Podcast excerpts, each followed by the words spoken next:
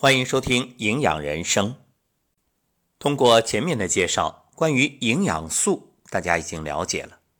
那么生活当中啊，我们还会提到一个词儿，就是能量。那能量和营养素是一回事吗？本期我们就来谈谈这个话题。能量是什么？它是生命体赖于生存和生命活动的基础。在这里，我们重点谈的是人类。人类生命的维持、生长发育和身体活动都离不开能量，就像汽车在路上行驶离不开汽油等能源一样。无论是用汽油，还是气或者电，或者油电混合，又或者太阳能，这些啊都是能量。离开能量，生命就会停止。那能量来源于哪儿呢？一句老话：“人是铁，饭是钢，一顿不吃饿得慌。”能量就来源于日常的各种食物。食物中啊，只有三种营养素可以提供能量，也就是碳水化合物、蛋白质和脂肪。这三种营养素各自提供的能量不同，占总能量的比例也不一样。能量的国际单位是焦耳，而目前营养学更多应用的能量单位是千卡，换算关系是一千卡等于四点一八四千焦，一千焦等于零点二三九千卡。一克碳水化合物和一克蛋白质提供的能量都是四千卡，而一克脂肪提供的能量呢为九千卡。在二零一三版《中国居民膳食营养素参考摄入量》中，可以根据自己的年龄、性别、劳动强度和生理状况，查找适合自己的能量需要量。如果体重过轻或过重，就需要调整能量的摄入。比如，一个体重正常的健康成年人，劳动强度不强的情况下。每天大约需要的能量是两千二到两千三千卡。说完能量，我们再来说营养素。与前面所说的能量来自于三种物质不同，营养素呢，一般认为有六大营养素。第一，蛋白质。蛋白质是一种含氮的有机化合物。除了提供能量之外，也是人体重要的组成部分，是儿童少年生长发育必须的营养素，参与组成人体细胞和各种组织，如肌肉、毛发、血液等。人体细胞中除水分之外，蛋白质大约占细胞内物质的百分之八十。身体的生长发育可视为蛋白质的不断积累过程。成年人组织的更新也需要摄入足够的蛋白质。身体受伤之后，也需要蛋白质作为修复材料。同时，蛋白质在体内是构成多种生物活性物质的成分，比如促进食物消化、吸收和利用的酶蛋白，维持机体免疫功能的免疫蛋白，携带运送氧的血红蛋白等。一切生命的表现形式，本质上都是蛋白质功能的体现。所以，可以这么理解。没有蛋白质就没有生命。根据二零一三版《中国居民膳食营养素参考摄入量》，一个体重正常的健康成年男性每天呢大约需要六十五克蛋白质。再来说碳水化合物，碳水化合物也叫糖类，由碳、氢、氧三种元素组成，它是人体最主要、最经济的能量来源。另外，碳水化合物也是构成生命细胞的主要成分及主要功能物质。其生理功能呢，包括储存和提供能量、构成组织及重要生命物质、节约蛋白质、抗生酮和解毒作用、增强肠道功能等。大脑工作的时候，只有碳水化合物才可以为大脑提供能量。所以，糖类对于脑力劳动者来说非常重要。不过，尽管碳水化合物也被称为糖类，但并不是我们单纯理解的平时所吃的白糖或者一些糖果。我们通常理解的糖呢，它只是碳水化合物当中的一种。要知道，碳水化合物的种类很多，几乎所有的食物都含有碳水化合物，像米面中的淀粉、牛奶中的乳糖、水果蜂蜜当中的果糖、甘蔗中的蔗糖，还有肉里面的糖原等。尽管碳水化合物是身体必须的。但是也不能多吃像白糖、糖果之类的食物，更不能用这一种糖来代替日常的其他食物，否则就有可能导致营养不良，或者因为能量过剩造成肥胖，还有可能患上龋齿。人体中碳水化合物的存在形式主要有三种：葡萄糖、糖原和含糖的复合物。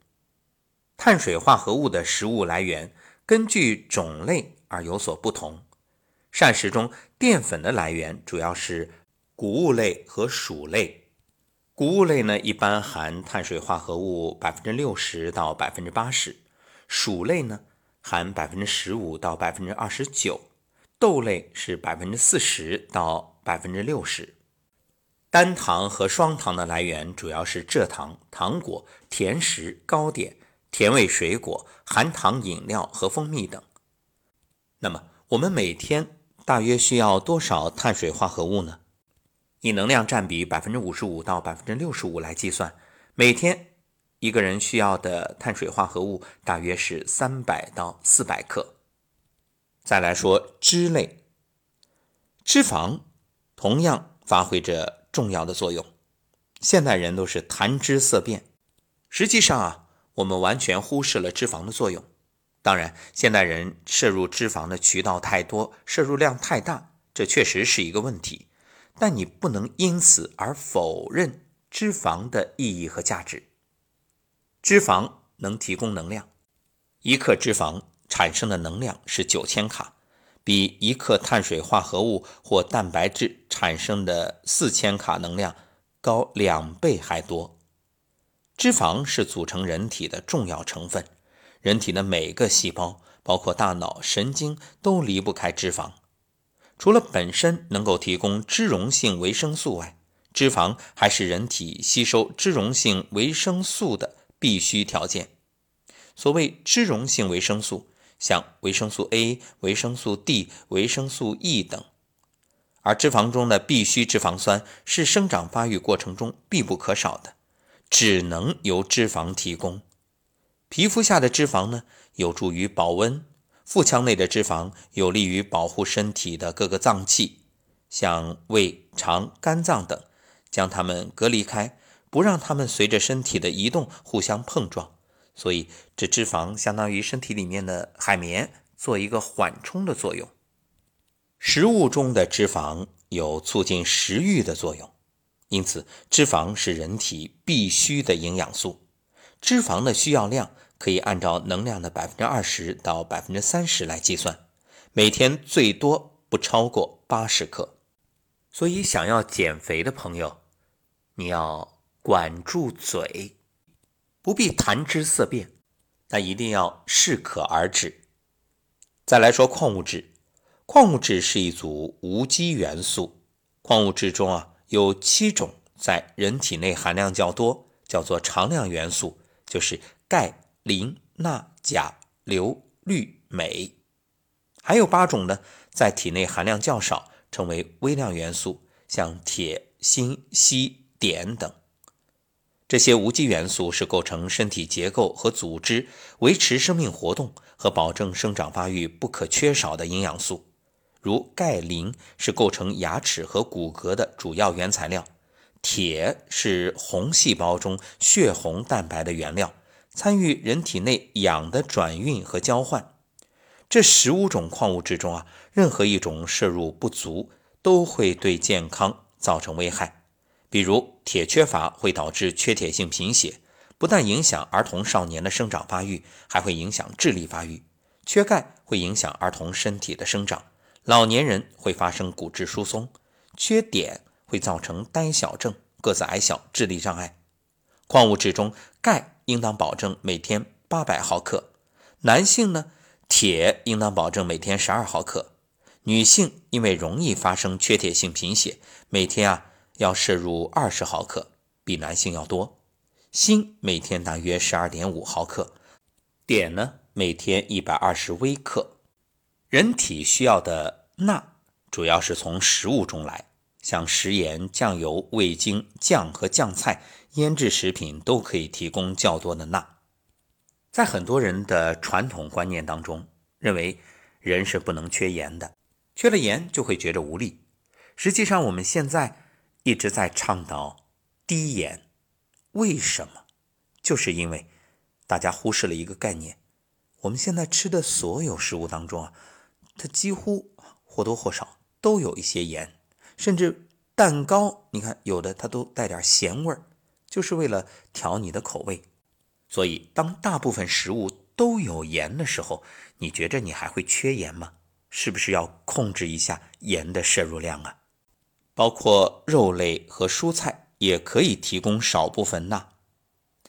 预防非传染性慢性病，钠的建议摄入量呢是两克。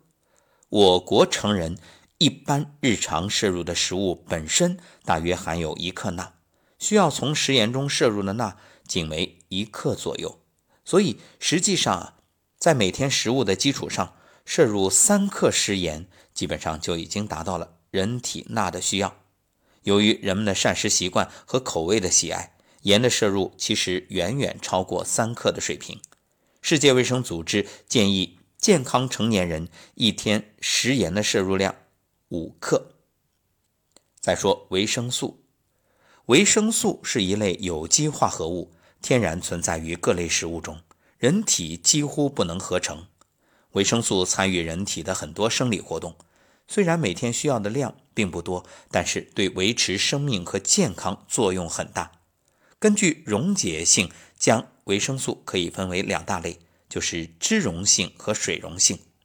脂溶性维生素呢，只能溶解于油脂，像维生素 A、维生素 D、维生素 E、维生素 K 等。这类维生素在肠道内必须借助脂肪才能吸收，而水溶性维生素只能溶解于水。包括维生素 B 一、B 二、维生素 C、叶酸、维生素 B 六、维生素 B 十二等。脂溶性维生素被机体吸收之后啊，除了满足机体的需要之外，如有多余，则在体内贮存起来。所以，脂溶性维生素啊，不能长期过量服用，否则会引起中毒。而水溶性维生素进入体内呢，极少贮存。多余的维生素很快会随尿液排出体外，所以每天必须从食物中获取。如果供给不足，很容易出现缺乏症。像维生素 A，每天应当保证摄入八百微克；维生素 D 呢，十微克；维生素 B 一、B 二分别是一点四毫克；维生素 C 为一百毫克。再来说说大家最熟悉的水。水是人类赖以生存、维持基本生命活动的物质。体内水的来源有饮水、食物中含的水和体内代谢产生的水。水的排出主要通过肾脏以尿液的形式，其次呢是经肺呼出，经皮肤以及随粪便排出。进入体内的水和排出来的水基本相等，处于一种动态平衡。大家都知道，一个人可以连续几天、几十天不吃饭，只要能够保证供应足够的水分，即使体重减轻百分之四十，也不会死亡。但是，若几天不喝水，皮肤丢失水，排尿丢失水，当失去的水分仅占体重百分之二十，就会出现口渴、少尿。当失水达到体重百分之十以上，会出现烦躁、眼球内陷、皮肤失去弹性、全身无力、血压下降。